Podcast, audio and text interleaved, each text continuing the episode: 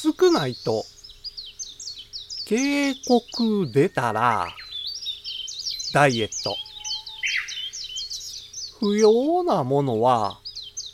消してしまおう。五七五七七の31文字でデジタルに関する単価を読むデジタル教室単価部です。文章だけではなく、写真や動画、音楽など、多くのデータを保存しておく場所がストレージです。当然ながら、ストレージに保存できるデータには制限があります。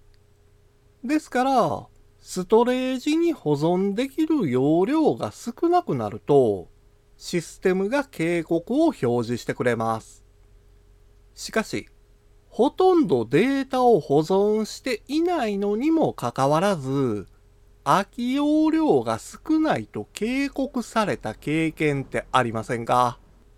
これは、あなたが作成したデータ以外に、アプリが自動的に作成したデータが残ってるためなんです。一時ファイルやキャッシュと呼ばれるデータは、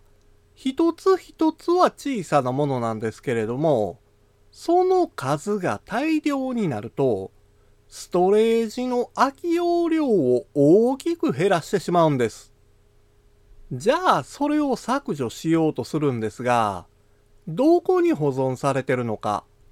そしてどのデータが不要なのかわからない。ほとんどの人はそうです。それなら、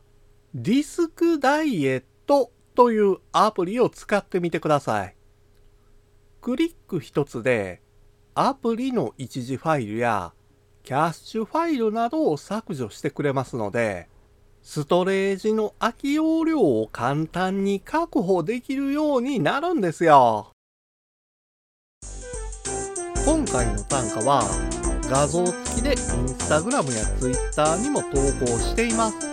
また、デジタル教室ではアプリやパソコンの使い方などの情報をウェブサイトや YouTube、ポッドキャストで配信していますので概要欄からアクセスしてみてください。デジタル教室単価部でした。